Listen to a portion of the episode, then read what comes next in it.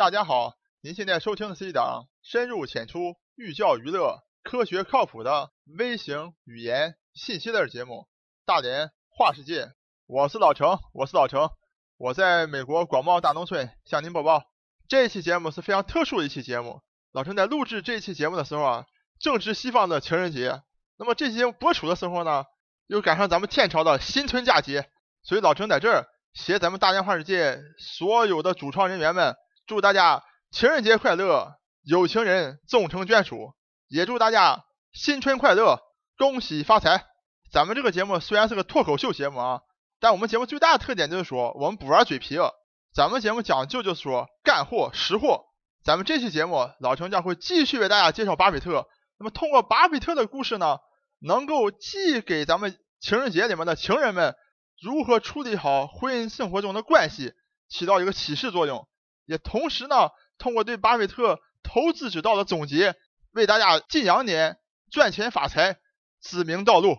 好，下面就请跟我一起进入咱们大连话世界第三十一期节目。巴菲特的婚姻生活以及他的赚钱指数第四集，大过年的咱们也不啰嗦了啊，咱们直接开门见山。这期节目老陈当然是有两个态度了，首先就是说巴菲特有这一段跟电视剧一样的啊，非常非常精彩的、非常有戏剧性的婚姻生活，而且巴菲特和他两任妻子这种情感纠葛，绝对会让我们的后代人啊引以为戒。所以呢，老陈决定啊，在这种情人节的这个时间啊。把巴菲特整个这一段婚姻生活介绍给大家啊，让大家从中有所学习，有所借鉴。那么老陈的第二个态度，自然就和巴菲特的投资相关了，因为咱们过大年嘛，当然要恭喜发财了啊。老陈的态度就说，巴菲特的投资理念真的可以讲叫大道至简，绝对可以为我们所用，可以为我们在金羊年发大财。好，咱们先来看一看巴菲特他的婚姻生活，来看一看为什么老陈说巴菲特有这一段。比电影、比小说还精彩的婚姻生活，让我们把时钟啊拨回到一九四几年啊，巴菲特终于高中毕业了，可以讲小伙挺帅，然后情窦初开。巴菲特在择偶方面可以讲是非常传统的啊，他非常喜欢这种自己特别了解的、非常美丽善良的这样的姑娘。正好有一位叫苏珊的姑娘走进了巴菲特的视角啊，因为苏珊完全满足巴菲特这种选偶的这个标准。苏珊的父亲啊和巴菲特的爸爸是世交，两人是好朋友，而且呢，这两家人呢住的非常近，大概就一公里的距离啊，走到十来分钟，所以巴菲特对苏珊就相当程度的了解，而且呢，这个苏珊和巴菲特的妹妹啊还读同一年大学，而且住的是同一个宿舍，所以巴菲特从他妹妹这个方向上跟苏珊之间又多了一份更多的缘分啊。通过这么多了解之后呢，巴菲特觉得，哎呀，苏珊这个太好了。人长得漂亮，而且又非常了解，都家知根知底的，特别好。我一定要把苏珊追到手。虽然说巴菲特年轻时候也挺帅的啊，但是说呢，他一心啊，净钻研在这个什么股票呀、什么投资啊、什么做生意上面了啊，和女孩子追女孩子手段不太行。他每次找苏珊出去呢，就讲一些，哎呀，这个股票怎么怎么回事啊？苏珊呢，对这个并不感兴趣。而且呢，这个苏珊这个时候啊，还有一个非常英俊的啊，非常帅的一个男朋友。每天晚上都是约会，巴菲特呢就非常伤心，但巴菲特呢并不气馁。巴菲特想呢，你等啊，我用我的办法来拿下你。什么办法呢？非常喜闻乐见的办法啊，就是走这个岳父路线。巴菲特，闲着没有事儿啊，就跑到他这个苏珊家里去了啊。就是刚才讲过了，两家非常近，哎，巴菲特就去了，找苏珊爸爸聊天，跟苏珊爸爸一顿忽悠。因为大家知道，巴菲特少小啊，这个经济活动能力就非常强。给他爸描述一下怎么怎么做生意的，以后对这个生活怎么规划的，然后股票怎么怎么投资，怎么怎么回事儿把他爸讲到这个天花乱坠啊。他爸一看，我天，巴菲特这个小啊，绝对的不是一般的人物，小小年纪就如此的对社会的这个理解，对经济大势的这种研判。他爸觉，如果把姑娘交给他，未来一定是非常的这个靠谱的。于是呢。苏珊爸爸闲着没事家里啊，就跟苏珊讲：“哎呀，苏珊，爸爸也老了啊，爸爸这一辈子在江湖上混，也没有什么更多的财富可以留给你啊。但是爸爸可以把一些人生的经验教给你。年轻谈恋爱的时候啊，找长得帅的做男朋友没有问题啊。但是在考虑未来结婚对象的时候啊，啊，不要看这个小白脸，不要找一些这种长得帅的啊，要找有见识、有理想，而且真正具有行动力的有为的青年。比如说，你看巴菲特家那个沃伦·巴菲特啊，就非常不错。苏珊才还没到二十岁啊，也属于这个小姑娘阶段啊，当然是有一种恋父情节啊，而且对父亲是非常崇拜和尊敬的。这个父亲讲了之后，苏珊讲父亲讲有道理啊，这个我应该多和这个沃伦·巴菲特这接触接触啊，多给他一些机会。这下可不得了了，巴菲特抓住这个机会，一发不可收拾。因为巴菲特啊，整个人啊非常的机敏啊，讲话是非常这个犀利的，而且呢具有他自己独特的这种幽默感啊。当这个苏珊和巴菲特更多的接触，给巴菲特更多的机会之后啊，苏珊就发现巴菲特太有知识了，太好了，就是他了，非巴菲特不嫁，把小白脸给蹬了。二十岁的时候就和巴菲特步入了婚姻的殿堂，可以这么讲。苏珊作为一个妻子啊，简直是无可挑剔，非常的完美。首先，我在前面几集给大家讲过的啊，结婚的时候，巴菲特其实并没有什么钱的，他们一开始住在一个非常简陋的房子啊，晚上睡觉的时候，那个老鼠啊都在床上跑来跑去的。生了第一个大女儿的时候啊，都没有钱去买这个婴儿床，是用这个抽屉来装这个第一个大女儿的。但是呢，苏珊没有任何怨言啊，一直非常好的把巴菲特照顾的非常非常的周到，因为他知道啊，巴菲特做的工作啊。压力非常大，占用非常多的时间，所以巴菲特工作以外所有的事物都没有时间来处理，都是他的妻子苏珊帮他打理的，而且生了两个儿子一个女儿，并且把这三个子女啊都照顾的棒棒的，可以讲作为一个妻子，苏珊是非常非常完美的。但是也正是因为这种完美呢，苏珊把自己的所有的一切都奉献给了巴菲特，失去了自我，也找不到了自我。他在很早以前就给巴菲特讲过。当我们赚够足够的钱，比如说有一千万美元的时候，我希望你能够慢下来，不要把全身心都投入在工作当中，能够回归到家庭，能够和我和孩子有更多的互动。但是呢，大家知道啊，巴菲特这个事业是越做越大，成了世界上做的最好的人了。巴菲特他无法停下自己的脚步了。苏珊也知道，他没有办法，也没有办法让为自己让巴菲特这样一个世界上最伟大的投资家来停下自己的脚步。在和巴菲特结婚二十五年以后。苏珊终于做出了一个决定，她要找回失去的自我。因为她的儿子在斯坦福大学读书，苏珊就在斯坦福大学旁边买了一座房子，搬离了奥马哈，离开了巴菲特，并且呢跟巴菲特讲说这么多年啊，我完全失去了自我，我非常爱你，今天到现在我仍然非常爱你。我知道你真正喜爱的就是你的投资的事业，我不能因为我自己。让你停下你自己深爱的事业啊！所以我决定，我离开奥马哈，我们仍然是夫妻，我依然爱你，而且我已经找好了我的一个特别好的朋友门克斯，他会来帮助你，来打理你的生活的起居。这个时候，巴菲特非常的痛苦啊！巴菲特终于恍然大悟，这么多年，二十五年了，自己一心扑在事业上，忽略了对妻子的这种感受的这种关怀，所以巴菲特非常痛苦啊！经常打电话打到这个斯坦福去，给他老婆说：“你回来吧，我来陪你唱歌，我来陪你跳舞，我来陪你做你喜欢做的事情。”这个时候，苏珊讲了一句话，我觉得用咱们的中国的这首情歌来表达是最符合当时这个状态的。现在这个大过年的啊，大家都在看春晚啊，老程上不了春晚，所以就在这儿为大家献唱一句：“最后的疼爱是手放开。”于是乎，真的。巴菲特和苏珊两位一起走过了二十五年婚姻的人，依然相爱的人，能够用这种大的理解的这种情怀，他们依然爱着对方，所以希望对方能过得更好。于是乎，真的做到了手放开。那么，从一九七六年以后，巴菲特就和他的原配妻子苏珊分居两地。虽然从表面上看啊，巴菲特和苏珊是分居了，让人有一种这种一丝丝的这种感慨或者说扼腕。但是老陈个人认为，他们有一个完美的结局。虽然他们俩分居了，他们但是他们俩的关系依然非常好。他们每一年还依然一起出去旅游，依然出去探访老朋友，依然在一起做很多事情。而且呢，在苏珊七十二岁的时候，他和巴菲特一起出去旅游的时候，在途中呢，苏珊非常不幸的这个中风了，然后就无法医治过世了。他死的时候是和巴菲特在一块儿的。他们是温馨幸福的，而且更难能可贵的完美的结局是说呢，在苏珊离开巴菲特之后啊，就找了苏珊自己的好朋友啊，叫门克斯的，跑去照顾这个巴菲特。门克斯呢，把巴菲特照顾的也非常好，也非常爱慕的巴菲特。而且呢，苏珊和门克斯还有巴菲特这三个人的关系保持的非常的好。巴菲特在晚年的时候，一起写的贺卡都写的落款都写的三个人：巴菲特、苏珊和门克斯。就他们三个人的关系也非常的完美。在苏珊去世以后，两年以后，巴菲特和门克斯又结为了夫妻。门克斯把巴菲特照顾的非常好，完成了苏珊的使命。所以老陈讲。这是一段完美的结局。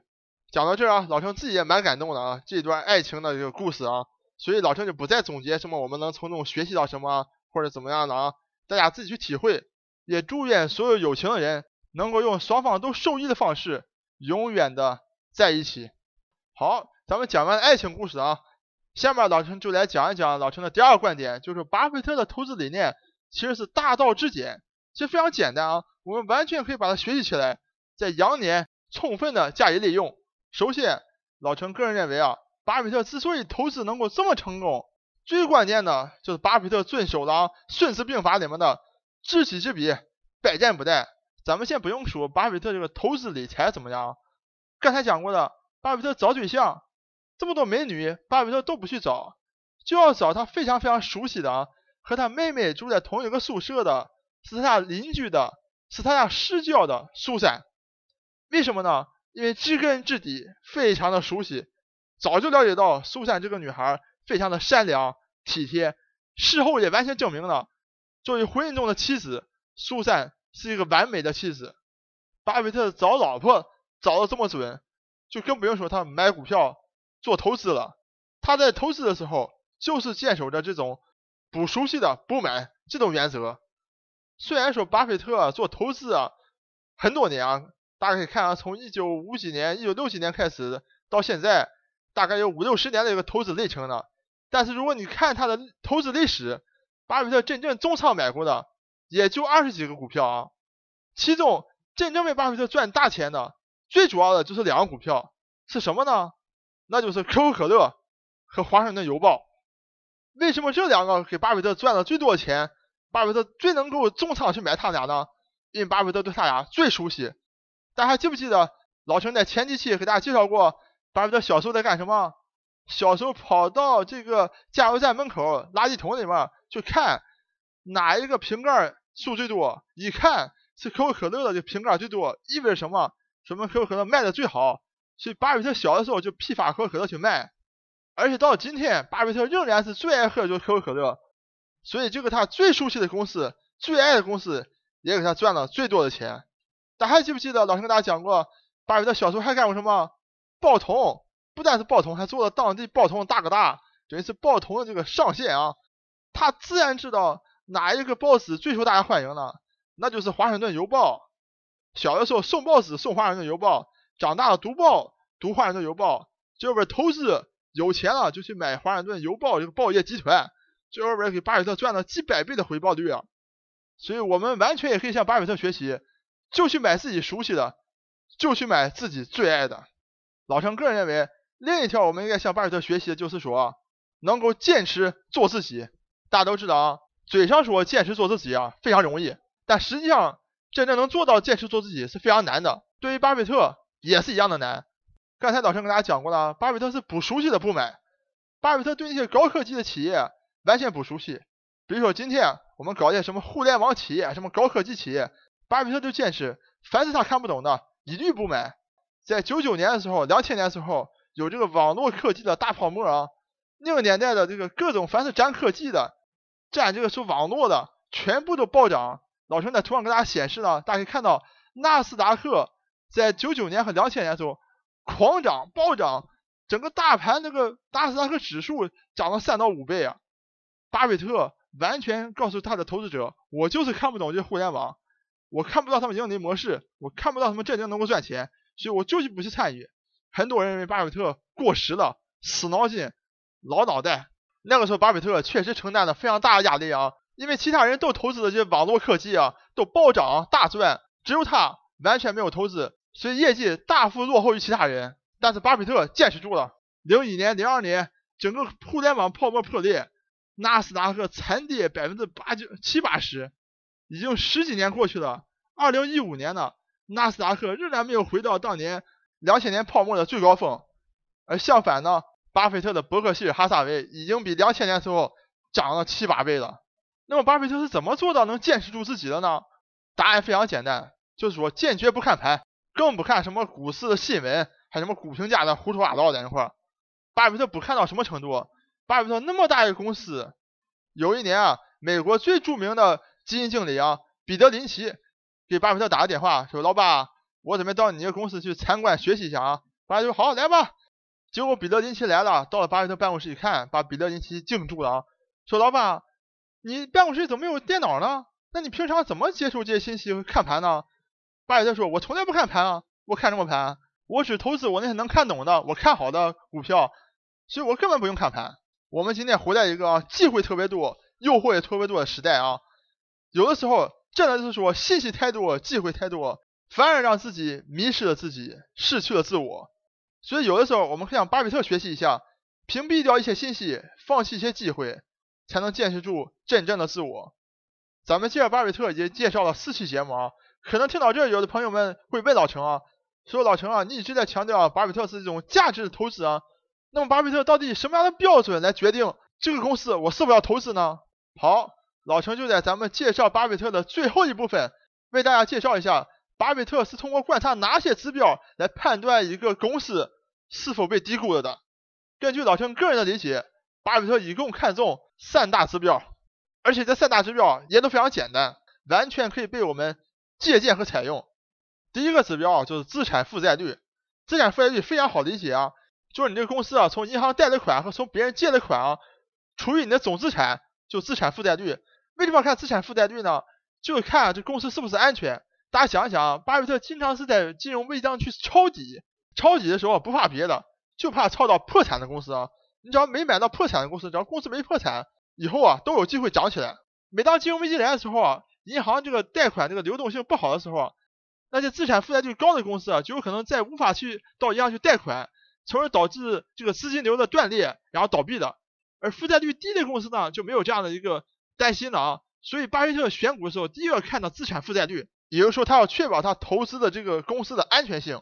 第二个重要指标啊，就是毛利率。这毛利率也非常好理解啊，就是你这个商品卖出的价格减掉你的生产成本，得到的就是这个毛利。为什么看毛利呢？因为毛利直接反映了你这个产品啊受不受欢迎啊。市场上其他同类型产品的这个竞争大不大？大家可以想象啊，如果你的产品特别受欢迎，而且又没有别的产品和我类似，那你显然可以卖非常高的价格，就像今天的 iPhone 一样。所以巴菲特通过这个毛利率来看这公司的产品好不好。当你公司产品好的时候，你产品卖得好，能赚钱，自然而然你这公司就能赚钱，所以我的投资啊就能够得到回报。那么有的时候啊，这公司啊表面上账目上能赚钱啊，但可能经营不好或管理不善的时候啊。也可能很难为我们这投资者获得利益。为了规避这样的风险，巴菲特还要看第三个指标，那就是啊市现率。这个现就是现金的现。为什么特别看重这个现金呢？我大家举非常简单的例子，比如说农民工兄弟啊，辛辛苦苦干了一年，本来说这包工头啊应该给他啊你的工资十万人民币，结果到了那个过年的时候，回家的时候要发钱了，哎没有钱，给你打个白条啊，只能给你个五万，剩下五万给你打白条了。那时候那五万块钱还可能打水漂的最后边，所以说一个公司啊到手的现金啊才是对一个投资者最为重要的部分啊，所以巴菲特非常看重这个市现率，也利用这个市现率啊来保护自己的收益。巴菲特主要就通过这三大指标啊来选择自己的投资标的，可以讲真的是一个大道至简，完全可以被我们听众朋友们学以致用。巴菲特的故事就为大家介绍到这里，老程再一次。祝咱们所有听众朋友们，金羊年能够发大财，走好运。我是老程，我是老程，我在美国广袤大农村向您播报。本节目一切观点均属个人观点，一切材料均来自网络。本节目不对你的生活方式构成任何指导。参与话题的讨论，请关注我们的微信公众账号“大连花世界”，或者在新浪微博大连花世界。我们等你来吐槽。